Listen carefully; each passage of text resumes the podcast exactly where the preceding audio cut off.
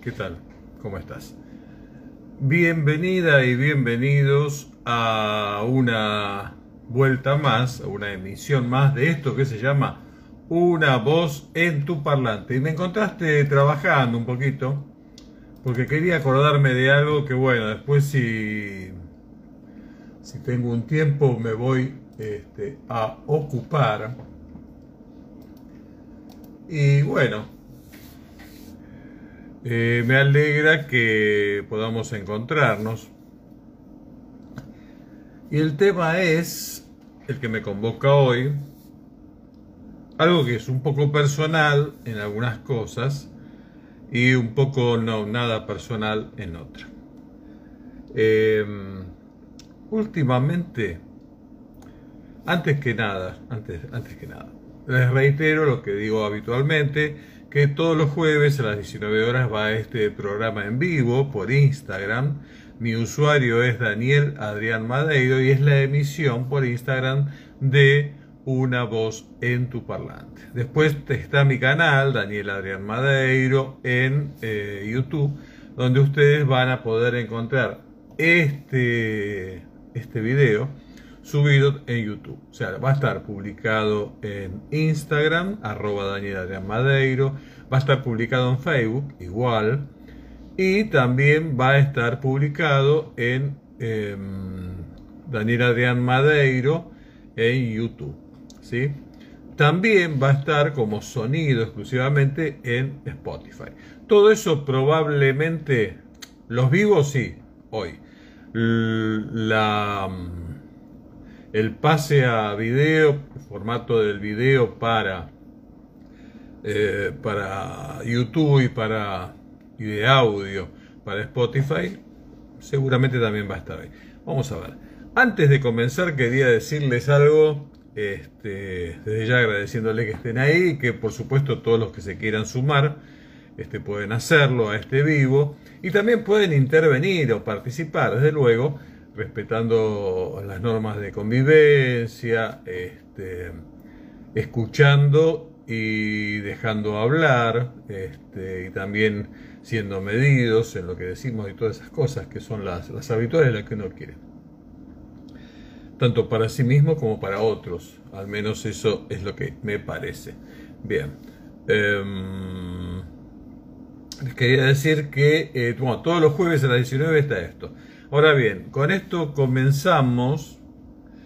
Eh, la idea esta de hacer los vivos en Instagram se me ocurrió decir, bueno, me voy a proponer eh, siempre hacerlo. Y comencé con el primer vivo el jueves 25 de septiembre. ¿sí? No pasó nada.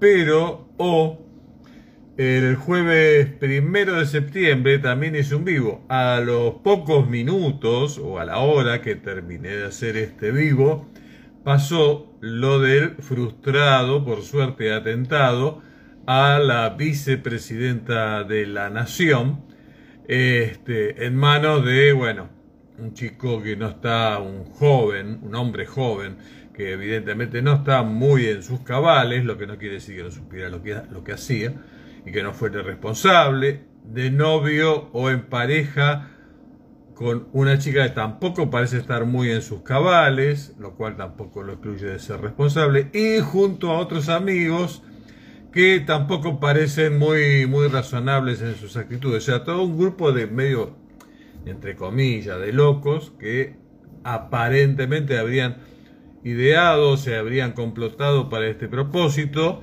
Este, y que si le sacamos la faceta trágica, que por suerte no terminó en tragedia, este, y lo vemos desde un punto de vista medio cinematográfico, diríamos que es una comedia de enredos, ¿no? El mismo la, imagen de ahora de que se vea pasar, este, como se llama eso, los copos de azúcar en la, en la casa de la vicepresidenta, en la esquina de la vicepresidenta, en medio de todos los manifestantes, es, es raro, es loco, es muy, muy llamativo.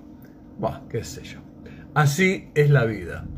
Este, bien. Y después, eso pasó el primero de septiembre. Y hoy, hoy, el otro jueves de septiembre eh, acaba de eh, fallecer, no sé a qué hora falleció, hace unas horas falleció, este, la reina de Inglaterra, Isabel II, ¿sí? Y bueno, este... Así que bueno, agárrense porque parece que cada vez que transmito los jueves a las 19 algo puede llegar a pasar antes o después, antes o después. Respecto de esto de la reina, y antes de iniciar ya la, charla propiamente dicha, la exposición, eh, quería señalar que, um, cosa, ¿no? La organización de esta gente. Esta persona murió este, hace unas horas en el día de hoy y mm, lo que es eh, la organización y todo, todo el formato eh, protocolar y todo, todos los, mecanismos de control y de, mm, y de ¿cómo, cómo decirlo? De, de programación que tienen en este caso los ingleses, ¿no? Eh, lo cual implica mucha disciplina y mucho hacer las cosas de una manera y no dejarse eh, correr por la suerte. O sea, por ejemplo, primero era que hay una clave que no se llama por teléfono para avisarle murió la reina. No, el puente de Londres ha caído. Este, después hay un proceso, como se llame, operativo unicornio. ¿Qué es el operativo unicornio? El operativo unicornio es por el que se traza que, como murió en Escocia, se la va a trasladar o en avión o, como ya se sabe, en, el, este, en un tren real, en un ferrocarril real, donde además la gente lo va a poder saludar desde las vías y bla, bla, bla. Bien. Y después, bueno, eh, todo el operativo ah, Bridge, creo que es, este, bueno, donde está organizado todas las formas del funeral, los discursos, todo eso. Piensen que en este momento este, están todos los servicios de inteligencia haciendo lo que ya tenían programado, lo que ya tenían programado desde hace años. Puede fallar, pero realmente qué, distinto es ver un Estado totalmente organizado, como son muchos, frente a otros que, como también son muchos, no, no lo están, ¿no? ¿Qué, contrapuesto que es eso? Me llamaba la atención y decía, bueno, qué, terrible, ¿no? Que algunos están muy bien organizados y es, lo, es lógico que les vaya quizá bien, digamos así, entre comillas, que sean más o menos prósperos, y qué casualidad que aquellos que no son tan organizados no son tan prósperos. ¿Será casualidad? No lo creo. Bueno, y ahora voy al tema este, para el que yo había pensado hacer esta charla, que voy a tratar de que sea breve, aunque ya se me han pasado 10 minutos diciendo eh, cosas sin demasiada importancia. La cuestión es la siguiente. Em, la idea es hablar sobre los superdotados y también sobre eh, aquellos chicos que sin ser superdotados tienen mucho interés, muchas inquietudes este, por, por, hacer cosas y demás, y son reprendidos, son tratados mal por, por parte de su familia o sus padres o lo que fuere, digamos su vínculo más directo. Está un poco de moda y no sé por qué, no lo entiendo demasiado que, eh, pero veo que muchos se están prendiendo en esa, parece como que es algo que se va imponiendo, anda a saber por qué mecanismo, porque a mí cuando algo se repite en todos los ámbitos me llama mucho la atención. Estoy hablando de ser autorreferencial. Dicen, no, porque a mí no me gusta ser autorreferencial. Entonces cada vez que van a hablar de sí mismos, o de alguna experiencia personal, dicen, eh, no es lindo ser autorreferencial. Yo no sé si es lindo o si es feo. Lo que no está bien diría yo, es todo el tiempo mover toda historia en función de uno mismo. Ya sea bueno o malo. O sea, siempre hablar de uno bien. Ay, sí, porque yo también, como esa gente que vos viajaste a un lado y dice, ay, sí, es hermoso, yo ya fui tres veces, es muy lindo. Entonces él no está disfrutando de lo que vos le estás contando. Está como quizá este, inconscientemente diciéndote, ah, bueno, bueno, naciste, qué suerte, yo ya fui tres veces, como diciendo, estoy por encima tuyo. O esas otras autorreferencias de decir, sí, sí, sí, lo conozco perfectamente. Cuando uno pudiera tener un espacio de dejar que el otro se explaye, que no decir nada, ¿para qué? ¿Mm? Y otra cosa es al revés. Ay, sí, a mí me pasó tal cosa. Ay, sí, sí. Bueno, sabes todo lo que sufrí. Todo ese tipo de cosas me refiero. Ese, ese ser autorreferencial, eso sí me parece, me parece que no está del todo bien.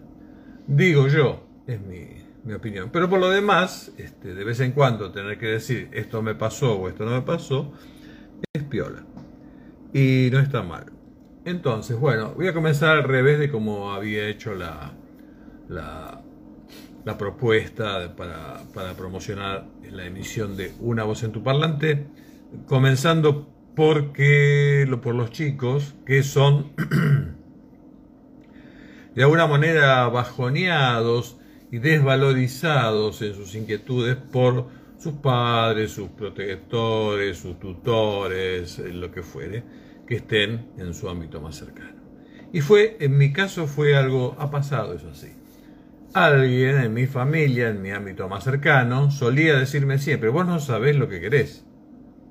¿Por qué? Porque yo un día me gustaba esto, otro día me gustaba el otro. Cosa que es bastante habitual en los chicos. ¿Por qué? Porque los chicos van descubriendo a lo largo de su crecimiento em, cosas que los maravillan muchas veces.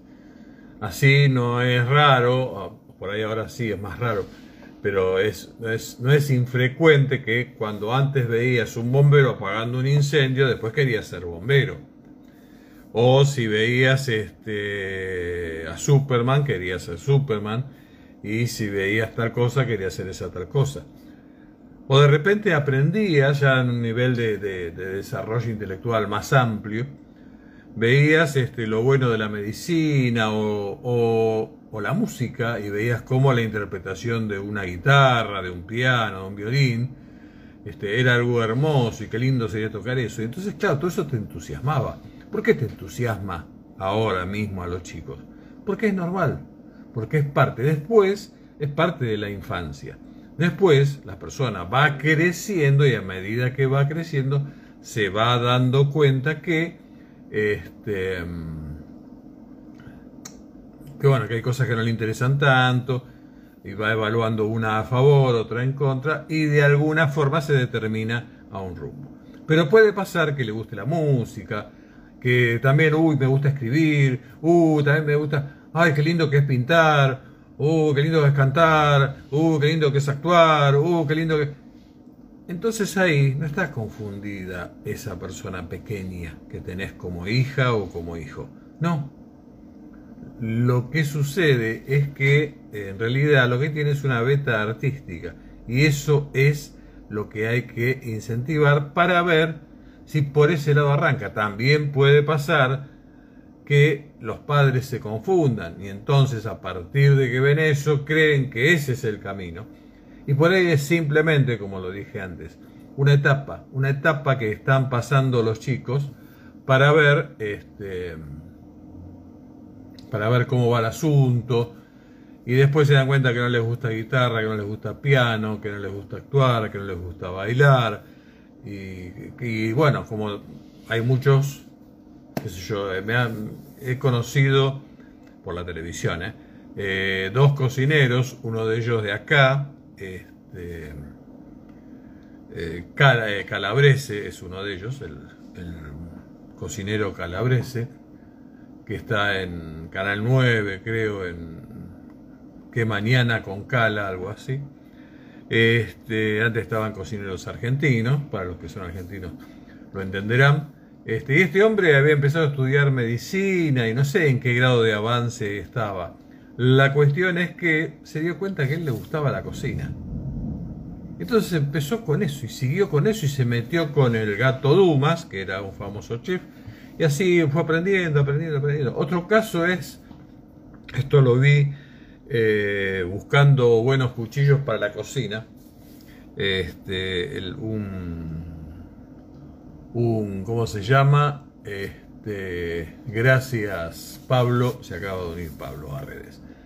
Este, mm, otro, otro decía, otro, otro caso similar es de un eh, cocinero venezolano que también, yo lo estaba buscando porque estaba viendo cuchillos y quería ver este, sobre los cuchillos de cocina y eso, para comprar un cuchillo, que al final terminé comprando un cuchillo de medio pelo, porque cuando después vos, vos te entusiasmás, ¿no?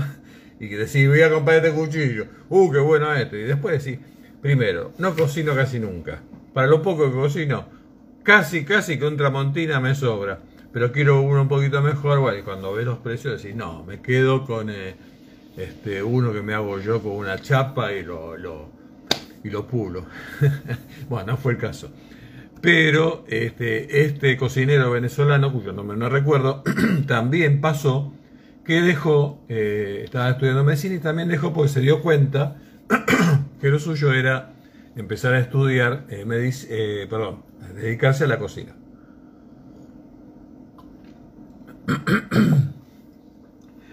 No sé, habrá otros casos, pero voy a eso. Hay personas y sobre todo cuando son chicos, que, eh, gracias Miriam por sumarte, eh, hay personas que cuando son niños, como fue mi caso, pueden cambiar mucho, mucho de punto de vista, que me gusta esto, que me gusta el otro, que me gusta lo demás acá, que me gusta lo demás allá. Y eso no significa que no saben lo que quieren. Significa que están buscando, que están buscando el camino hacia el cual deben ir. Y la función de los padres, como dije, los encargados tutores, la persona que esté cerca, no es decirle, ay, vos no sabés lo que querés, ay, qué persona insegura, vos sos tan cambiante. Esas cosas me las decían a mí. No, eso no tienen que decírtelo. Porque eso te trae dos problemas. Uno es que no te apoyan y te cuesta más elegir el camino. Estás muy solo pues no tenés quien te oriente, quien te guíe, salvo de esa mala manera que no es la mejor. Y lo otro es que para el futuro, para cuando vas creciendo, te cuesta mucho crecer porque cada vez con ese mandato que has tenido de esas personas mayores que te regenteaban, digamos así, que te controlaban, que te tutoreaban, con ese mandato de sos muy cambiante, vos no sabés lo que querés. Después, cada vez que querés cambiar, cada vez que cambias algo, te parece que ese cambio es fruto de tu inconstancia. Y no, cuesta bastante trabajo intelectual, de reflexión, de meditación, darse cuenta que no. No es que uno sea cambiante, no es que uno no sepa lo que quiere, es que en la vida uno, vos, yo, todos.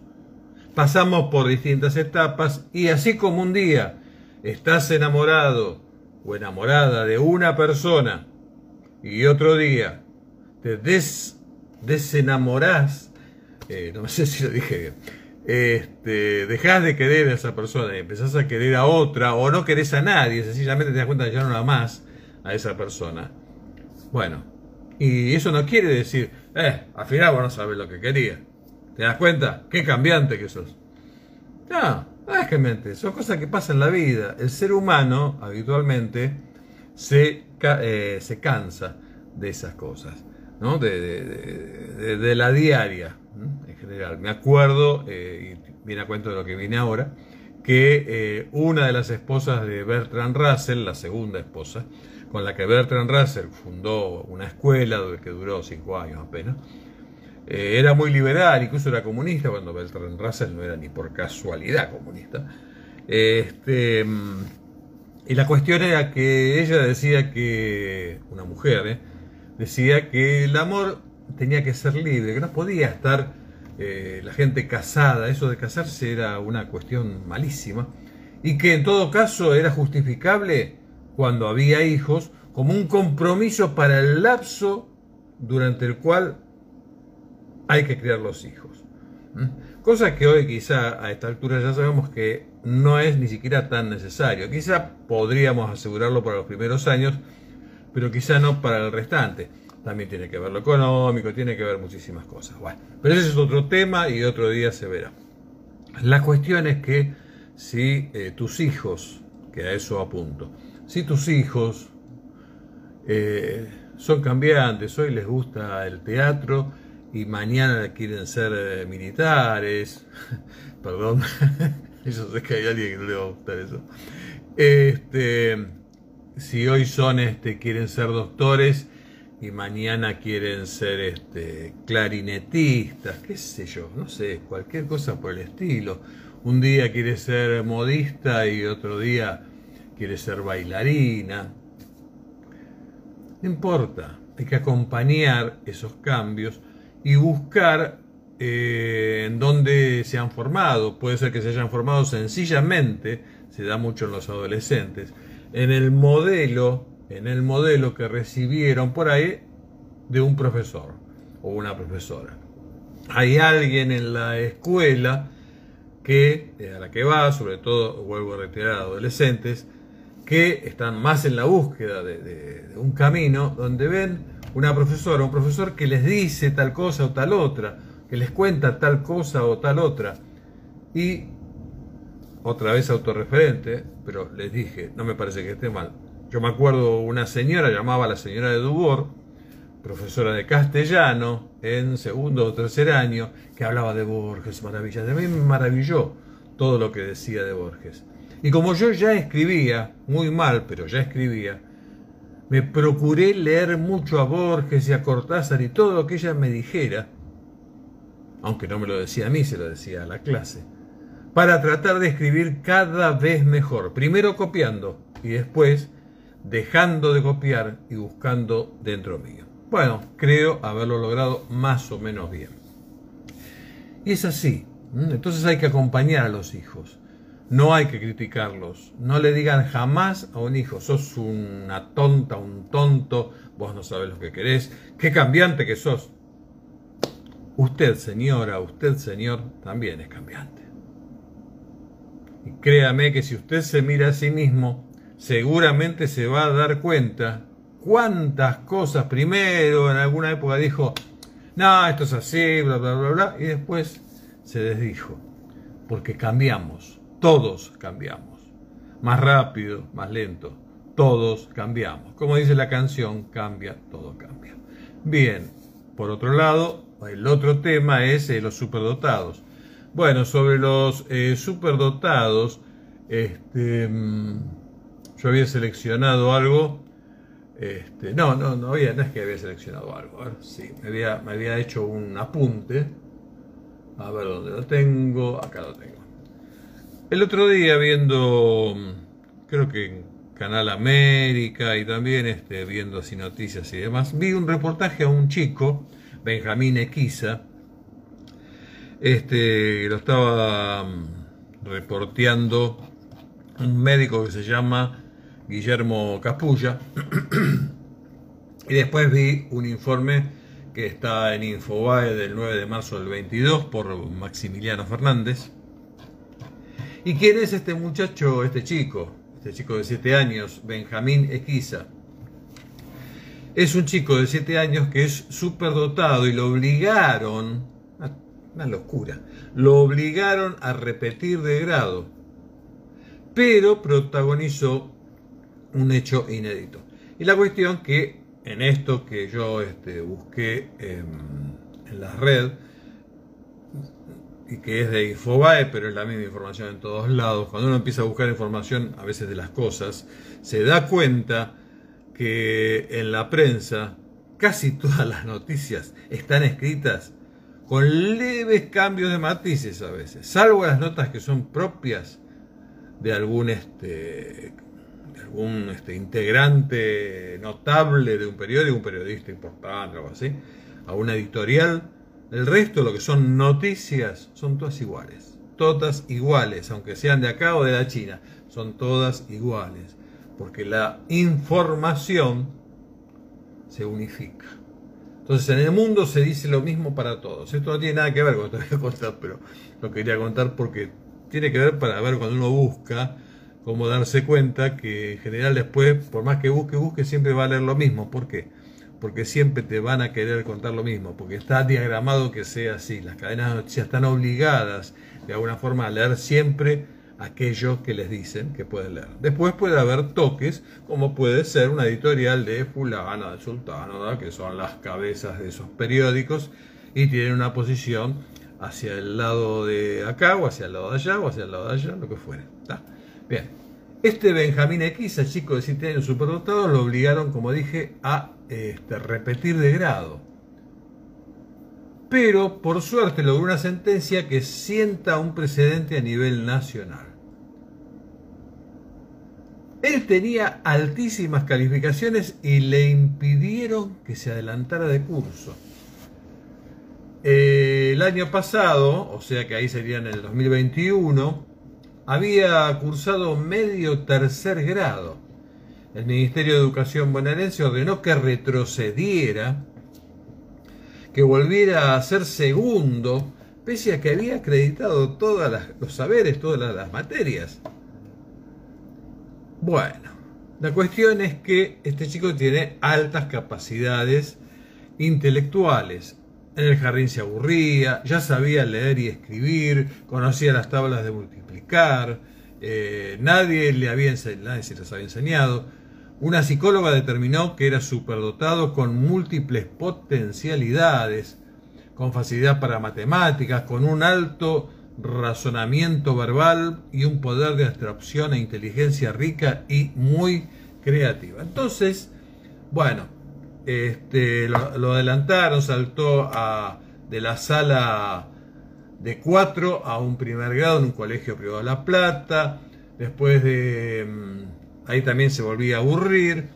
Eh, después, eh, al final terminó en la ciudad de Buenos Aires pero nuevamente eh, ahí fue donde surgió también que el Ministerio bonaerense desconoció el certificado eh, de, Cava y pretendió obligarlo a que retrocediera en su, en su escala, ¿no? O sea, vos ves que una persona es re inteligente, y no importa este chico o chica o quien fuere, no importa este caso, importa cualquier caso similar a este. ¿Con qué derecho vamos a decir que no avance? ¿Por qué? ¿Por qué tiene que ir para atrás? Explíqueme alguien por qué tiene que ir para atrás. Sería lo mismo que decirle a los que no pueden alcanzar este nivel, señores, si ustedes no alcanzan este nivel, fuera, fuera de acá, fuera, fuera, fuera, fuera, fuera porque total, no vamos a perder tiempo con ustedes. Estaría mal, y esto también está mal. Entonces, bueno, este chico al final logró que este, a través de denuncias al INADI, esto y el otro, bueno, ahí daba bolilla, como suele pasar, lamentablemente. La cuestión es que al final se, retrotrajo esto y por el momento nadie lo molesta y, y puede hacer este, lo que tiene que hacer, que es estudiar acomodado en un aula y en un nivel que es el que tiene que tener. Es así. Así pasa y bueno, justamente de esto lo que quería decir es eso, que tenemos que procurar, así como dije antes, que aquellos chicos, porque es algo natural, chicas, chicos,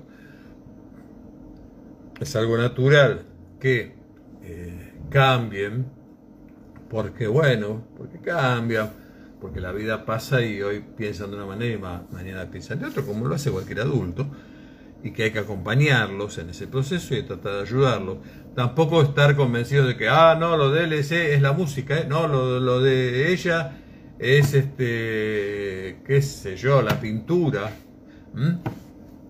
Ah, por ahí no, la medicina, o sí, no, no, este odontólogo seguro, no, este mecánico, eh, mecánico, eh.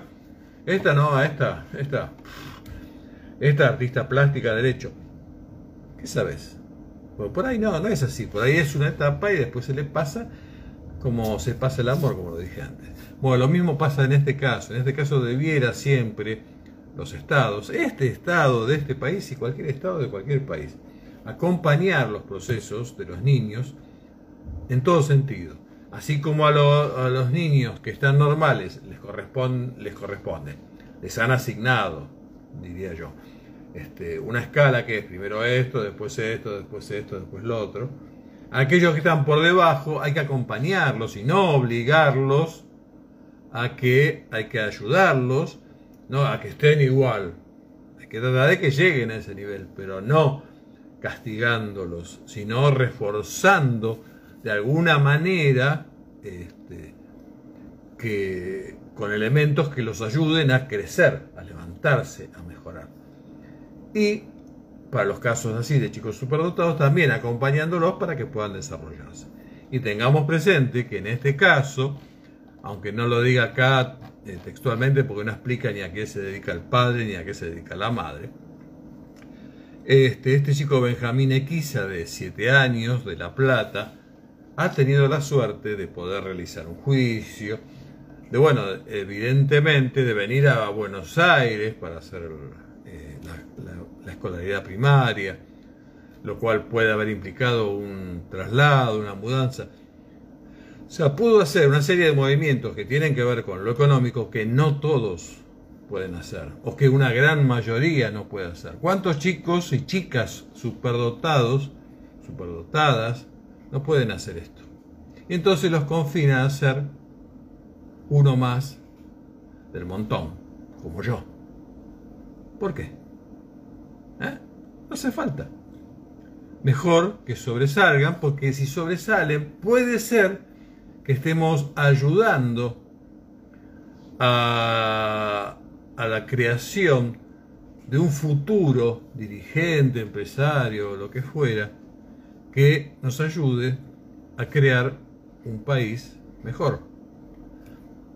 Me parece, no sé, digo. Este, me acordaba con todo esto, y por eso antes la señalé, a Bertrand Russell, porque Bertrand Russell en un momento que fue del año 27, eh, creo, o por ahí, sí, 1927 más o menos, o por esa zona, eh, quiso hacer una escuela con, esto está en inglés y si no lo traduzco no voy a poder entender nada. Este, ¿Cómo se llama? Eh, decía que quiso hacer una, una escuela para, para todos, ¿no? Bertrand Russell, sí, busquen en internet, era un filósofo, un pensador, un matemático brillantísimo, también medio superdotado, este, con muchas peculiaridades, no vayan a pensar que era perfecto, perfecto. Ayer, por ejemplo, estaba leyendo parte de su biografía, rememorando, y una parte que dice que él, por ejemplo, eh, era un tipo pacifista. Entonces cualquiera te va a decir, yo re pacifista. Sí, era pacifista, pero eh, en casi todo, excepto si decía que si un pueblo muy poderoso se apoderaba de algún pueblo no tan poderoso, de alguna manera no estaba mal, porque era, iba a favorecer el crecimiento de esa tierra y la prosperidad, que de otra manera no se iba a producir en muchos años. Este, hoy es algo que eso lo vemos obviamente mal, ¿no es cierto? Bueno, y entre los años, como dije, 1927 y hasta que empezó casi la Segunda Guerra Mundial, pero poco, no tanto, quizás hasta el 35, por ahí, tuvo junto a su esposa, que se llamaba, en este caso, Dora Russell, pero no se llamaba Dora Russell, se llamaba, eh, Dora Winifred negro. Dora, condesa de Russell, porque eh, el tipo lo nombraron en algún momento este, conde. Bueno, ellos fundaron una escuela, pero bueno, en esa escuela eh, la idea era que siempre los chicos pensaran y opinaran, que fueran grupos muy reducidos, este, claro, con mucha libertad, eh, donde las propuestas de qué hacemos hoy de alguna forma pasaron no por los adultos, sino también por los chicos. O sea, salía del esquema habitual de eh, la escuela o la enseñanza pública. Que la enseñanza pública nace de, eh, ahora no me acuerdo precisamente, pero nace de eh, un modelo que es prusiano, que es la de crear, crear, adoctrinar gente para que sirva a un propósito. Cosa que vemos hasta hoy. Nosotros vemos que nos van este, condicionando, nos van formando, y eso lo dicen grandes pensadores, incluso pensadores del ámbito educativo, ¿eh? y que no eran de izquierda, como por ejemplo San Pedro creo que se llama, uno de los pensadores, este, que era miembro de la Real Academia Española, donde él decía, crean eh, productores, crean empleados, pero no crean creadores, digamos. ¿eh? No dijo exactamente así, pero más o menos eso. Bueno, él, Raza en este caso, con esta escuela pretendían eso. Obviamente tuvieron que cerrar la escuela porque, bueno, como dije antes, además este, la esposa y él ya tenían ideas un poquito más avanzadas hasta el nivel de lo sexual y de la pareja y de la familia. Y bueno, se, se va del modelo de lo que se pretende. Se pretende que todas las personas sean iguales. Los que no pueden ser iguales a todas las personas son los poderosos. Eso va a pasar siempre. Qué casualidad que usted tiene una escuela pública donde todos reciben una, educación de medio pelo, de medio pelo, y la gente que tiene muchos, muchos recursos, y no hablo de Argentina, hablo del mundo entero, la gente con muchos, pero muchos recursos, y no hablemos los que están muy encumbrados, mandan a sus hijos a escuelas donde esos hijos viven casi pupilos ahí, aprendiendo de todo. Pero es la forma de crear un verdadero dirigente, un verdadero pensador, un verdadero ser humano que pueda estar por encima del resto. Bien. Este, esto no es una idea de izquierda ni de derecha, yo, yo no me meto en eso. Es como está funcionando el mundo, que es distinto de ser de izquierda o de derecha. Ver el mundo como es no está mal. No es muy lindo tampoco, pero no está mal. Bien, eh, de eso quería hablar hoy, básicamente. Este, y, eh, o sea, de los chicos superdotados que hay que ayudar, como hay que ayudar a los que no lo son. Y como que hay que ayudar a nuestros hijos cuando vemos que son muy cambiantes y demás, para orientarlos, para ver, pero jamás decirle, vos no sabés lo que crees. Ah, Vos sos recambiante, ¿eh? Bueno, eso por un lado. Y por el otro lado, si es que lo encuentro, sí, acá está. Quiero recomendarles, no sé si se las estoy recomendando o va a ser exactamente lo contrario. Este, bueno, en un, en un caso sí y en otro caso no. Quiero no recomendarles, menos mal que esto no es este, ¿cómo se dice esto? Un programa de, las cadenas de, radios o televisiones habituales, porque obviamente esto que voy a decir no lo podría decir. Eh, la idea es no recomendarles que vean la película Ex Casados, seguramente van a querer verla. este, y es así, ¿por qué? Ex Casados es una mm, comedia que está protagonizada por Jorgelina Arusi y Roberto Moldaski. Moldaski es el este, contador de cuentos, un excelente humorista, ¿sí? Este, pero es más especializado en cuentos y sobre todo cuentos de la colectividad judía y todo eso. Este, que brillante en eso que hace. Pero bueno, no es un actor. Estamos hasta ahí aunque actúa bastante bien en la película. Pero bueno, la actuación de, Jorgelina Arusi no es brillante, para mi humilde juicio. Bueno, y él, como digo, no es actual. Entonces, es una, es una comedia pasatista, no está mal del todo, pero no esperen nada súper brillante. Lo que sí puede ser brillante es el, el papel de Celina Font y de eh, Martín Campilo. Eh, Sí, Campilongo. Este, que la verdad que sí. Campilongo junto a, esta mujer Celina Fon, que hace de esposa. Brillantes y brillantes. Y las veces en que aparecen ellos realmente Se pone re, re lindo este, la comedia. Bueno, la historia es Roberto y Sonia. Son un matrimonio con un vínculo en que la moneda corriente es la pelea verbal hasta límites hilarantes. Y bueno, en un momento él sufre un accidente en medio de la, ¿cómo se llama esto? Del proceso de, divorcio de ambos.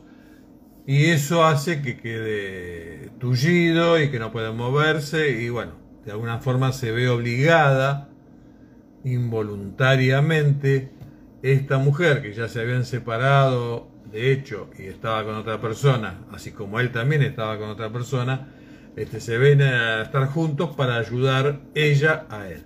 Bueno, y así va corriendo toda la, trama. Pero les vuelvo a decir, si no la ven, si la ven, la pueden ver eh, los que tengan Paramount eh, o ver a través de alguna red que se pueda bajar. Pero no me parece que sea para ir a gastar plata al cine. Esto.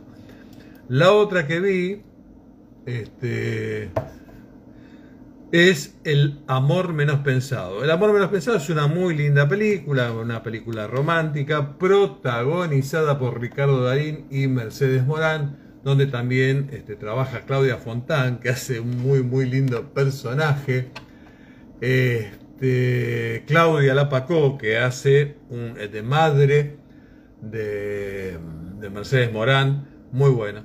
Y bueno, la película también es muy buena. Es la historia de dos personas que llevan casados más de 25 años, pero ambos entran en una especie de crisis existencial, estoy leyendo lo que dice ahí, ¿eh? Que los lleva a separarse. Se separan un tiempo, tienen distintas experiencias, bueno, y al final, no te lo digo. ¿eh? Pero bien, bien los dos, muy bien. Eh, no me parece brillante ninguno de los dos. O sea, porque tampoco es una obra para que te superluzcas con tu personaje, ¿viste? Porque precisamente es una comedia romántica. Pero está linda, es muy sentida. Eh, si yo tengo que rescatar eh, dos, este, dos porciones de, de cada uno de los actores, tengo de Ricardo Darín la escena que hace con una cantante de rock donde la cantante hace de... Mm, ¿Cómo se llama esto? Hace un tema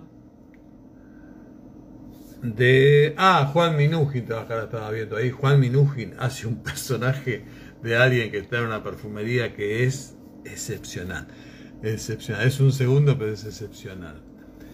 Pero bueno, la mejor escena para mí de Ricardo Darín es eh, que conoce, entre las personas que conoce, conoce a una chica que canta en el subte el tema que canta en el subte es Rezo por vos, y de Charlie y de Spinetta. Bueno, es una versión hermosa y bueno, y va a vivir con ella un poco y muestra un, espacio, un momento de, la vida de ellos dos allí. Este, dos personas que no tienen nada que ver la una con la otra. me gusta la actuación ahí de Darín, este, que en general me gusta, porque a mí me, encanta Darín. Este, y después Mercedes Morán, brillante como siempre. Pero hay una escena que me parece estupenda, que es la que hace con eh, justamente con Claudio Lapacó, e inclusive la que hace con Claudio Lapacó y Chico Novarro, que hacen como, como un matrimonio recién formado ahí, porque Claudio Lapacó se vuelve a casar, es la madre de Mercedes Morán y se vuelve a casar. Y bueno, y está muy buena una escena que hace Mercedes Morán con Lapacó en lo que sería una florería de la madre, donde la madre le va contando sus cosas y, y bueno, como Mercedes Morán está atravesando esa etapa, eh, se complica un poco el relato y bueno, es una linda, una linda, una linda escena este, que realza la calidad actoral tanto de Mercedes Morán como de Claudia Lapaco y en la otra escena que dije que está, se suma Chico Novarro, aunque es una escena menor, eh, está buena la escena, eh, la, aparición de Chico Novarro. Está muy piola. Y a propósito de todo esto, y para finalizar, les decía que em, en esta película hay una chica que es la que canta, eh, ¿cómo se llama? el tema Rezo por Vos, de Espineta y Charlie García. Y esta chica se llama Mariu Fernández. Y es una lástima que si vos vas a YouTube y buscas Mariu Fernández, vas a encontrar el canal de ella, obviamente, y todo eso. Pero ese tema no lo vas a encontrar completo, lo vas a encontrar parcial, un minuto y 20, un minuto 30 o algo así. Pero además una versión distinta que no tiene nada que ver con toda la vitalidad y la fuerza que tiene la versión que hace en la película. Bien, pero igual podés ver otros temas cantados por ella. Una chica muy brillante que además también trabajó con eh, en otra película que no recuerdo el nombre ahora. Mariu Fernández es el nombre de esta cantante que además de ser cantante es actriz y buena. Bien, esto era todo lo que tenía para contarte hoy. 47 minutos 25 hace que estábamos, en realidad hace menos porque me dejé estar para empezar. Bueno, les agradezco a Pablo, le agradezco a Miriam, a ambos les mando un fuerte, fuerte abrazo, muchas gracias por estar ahí. Y bueno, nos vemos la próxima. En la próxima voy a hablar, este, que a eso me dedico en este espacio, eh, sobre lo bueno que ha resultado, de alguna forma, buscar el mecanismo por el cual no pasar música. Para hacer esto, yo quería hacer radio y quiero seguir haciendo radio, pero ¿qué pasa? Si haces radio y pasás tradicional y pasás música, después cuando subís a YouTube, YouTube te dice que no se puede esto porque derecho de autor y esto por derecho de autor y todo. Es un lío. Entonces dije, bueno, ¿cómo hago? Y entonces me fui obligando poco a poco a tener que hacer cosas como esto que hice recién. Y eso también te ayuda a este, tratar de manejarte de otra manera y todo eso. Eso que escucharon recién, si es que lo escucharon, se llama gata. Bueno, este, así que por ahí hablamos un poquito de eso. O veremos qué pasa, porque están pasando tantas cosas en este mundo que nunca se sabe. Bueno, como siempre, los invito a que vean este, este video también en Facebook, mi usuario Daniel Adrián Madeiro, también en YouTube y se pueden suscribir al canal. Es www.youtube.com barra user barra Daniel Adrián Madeiro. Y después, bueno, también eh, me buscan, si ponen Daniel Adrián Madeiro en Spotify, van a encontrar eh, muchos programas. Este, grabados para solo escuchar la voz, porque esto en realidad si me escuchan o me ven, si me ven si me escuchan es, igual que si me escuchan solo. Bueno, nada más. Gracias por estar ahí. Como siempre les digo, cuídense, cuiden a sus seres amados. Nadie los quiere más que ustedes mismos y sus seres amados que verdaderamente los quieren. Y bueno, nada más. Que Dios los bendiga. Chao.